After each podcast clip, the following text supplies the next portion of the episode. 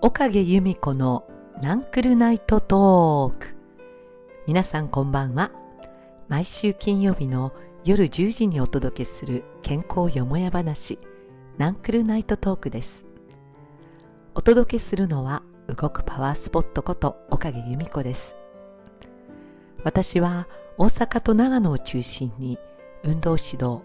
および健康教育に関わるお仕事をしています。運動指導歴は42年になりますがもっと多くの方々に自分の体のことそして動きのこと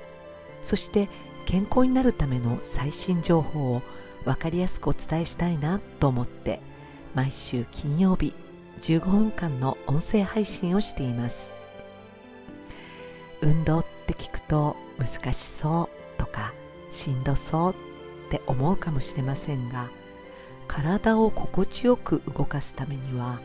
まず自分の体の在り方や体の構造そして仕組みを知ることで随分体のイメージが変わっていきます。心地よい良質のイメージを手に入れて動いていただくと実は体を動かすこと運動することはとっても気持ちのいいものになります。機能的に体を動かす。そんなお手伝いをしたいなと思ってますのでぜひ皆さん自分の体への興味をさらにさらに深めていただきたいなと思ってます。では今週は肋骨の動きと呼吸についてのお話です。意外と呼吸って不自由さを感じている方多いんじゃないでしょうか。実はかくいう私も以前は過換気症候群ということで少しストレスが溜まったり人間関係がちょっとしんどいなって思う時になかなかうまく息を吐けない息を吸えないそんなことに悩んだ時期がありました。何かに夢中になって集中をしていたり運動指導しているとすっかりそんなこと忘れているんですが本を読んでいたり車を運転していたりなんかそんな時に呼吸の苦しさを感じることがあったんです。じゃあそんな呼吸ってメンタルな影響もとっても大きいんですが実際にはどうやって動いてるかっていうと私たちの体の肋骨という胸郭の部分。ちょうど胸のあたりですね。その肋骨が広がったり狭まったり動くことによって呼吸がスムースにできるわけです。息を吸うと肋骨は前後左右に広がります。そのことで肋骨が作る胸郭という部分は広がりますから結果肺も広がって酸素をしっかりと取り込むことができます。でも座って過ごす時間が長くなったり前かがみになってパソコンやスマホばかり見ているとまたマスク生活なんかが長く続いている今では呼吸が随分浅くなっている方多いんじゃないですか？呼吸が浅くなると酸素の取り込みも少なくなるわけですから当然血液の循環にも問題が出てきます。たくさんの酸素を取り込んで体の隅々に酸素を運ぶことによって代謝は促進されます。呼吸がうまくできない酸素を十分に末端にまで運べないとなると代謝が低くなるだけではなくって末端が冷えてくる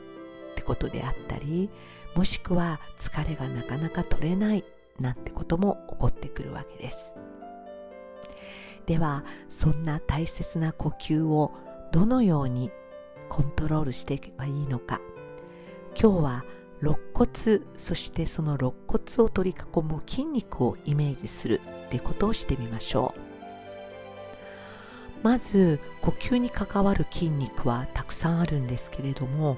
肋骨を広げたりしてくれる筋肉は横隔膜という筋肉と外肋間筋という筋肉です。横隔膜っていうのは膜っていうだけありますがれっきとした筋肉ででもとっても薄い胸とお腹をちょうど隔てる分ける部分に存在します。この体の中にある横隔膜のような角膜っていうのはもう一つ骨盤の底の方にある骨盤角膜というものもあります。体の中では筋肉では珍しく水平についている筋肉です。ちょうどそうですね。東京ドームのようなドーム型をしている筋肉で少し山なりになった筋肉です。その横隔膜の上に左右の肺と真ん中に心臓が乗っかっているわけです。ですから横隔膜が下に下がることによっていわゆる肋骨が囲む胸郭の部分が広がって肺は広がります。こういう呼吸法を腹式呼吸っていうんですね。それに対して肋骨全部で左右12対ありますけれどもその肋骨の骨と骨との間に位置しているのが外肋間筋です。外とつくだけに内肋間筋内側にも肋間筋があります。この外肋間筋と内肋間筋は筋肉の繊維の走っている方向がちょうど反対向きになるようになっています。ですので外肋間筋が働くことによって肋骨の間にある筋肉が収縮をして肋骨を上に持ち上げてくれる。つまり胸郭を広げる。そして肺を広げる。ということができるわけです。これが胸式呼吸というふうに言われています。実際には私たちは腹式胸式どちらか一方だけの呼吸をしているのではなくってこの両方が一緒になって働いています。安静時で無意識の状態では腹式が7割胸式が3割程度の割合で呼吸をしているようです無意識に呼吸をしている場合は息を吸う時には横隔膜や外肋間筋を使いますが息を吐く時は収縮した筋肉が緩むだけで息が外に出ていくようになっています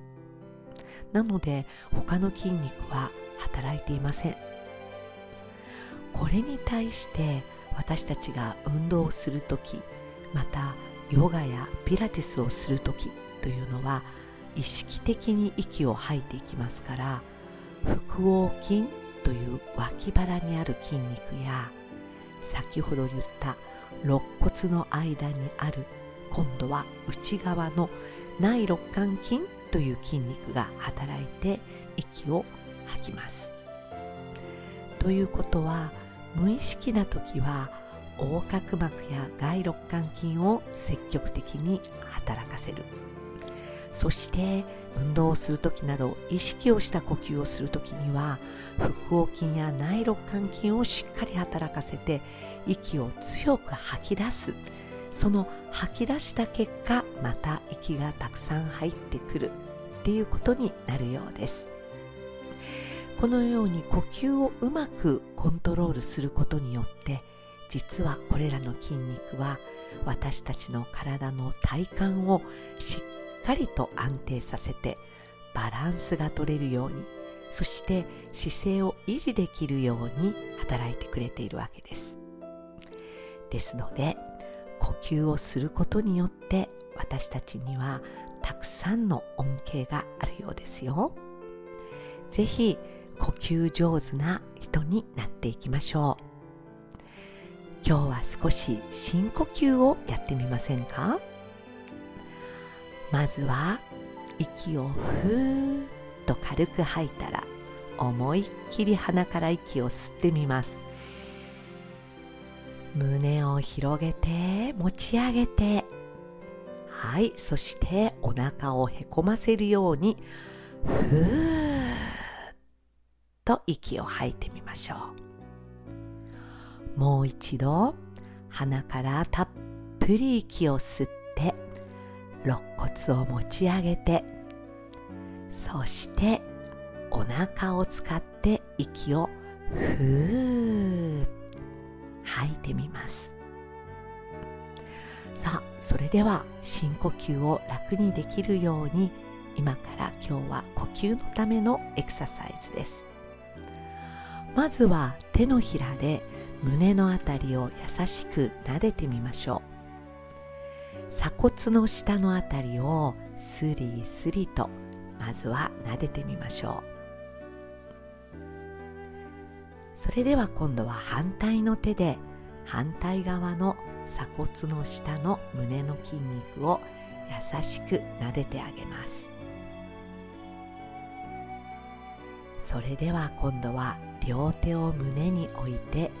手のひらでくるくる回すようにマッサージをするように手で撫でてあげます。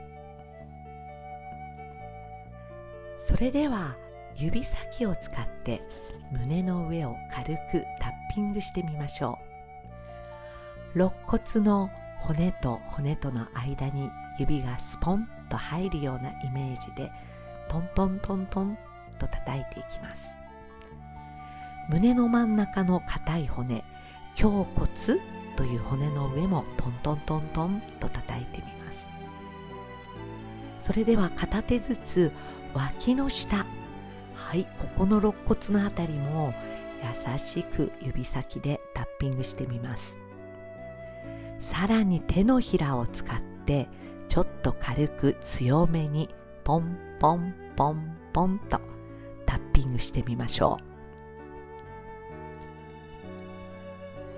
う。では反対の手の指先で脇の下軽くタッピングです。手のひらを使って軽めにポンポンポン指先よりは強くタッピングしてあげましょう。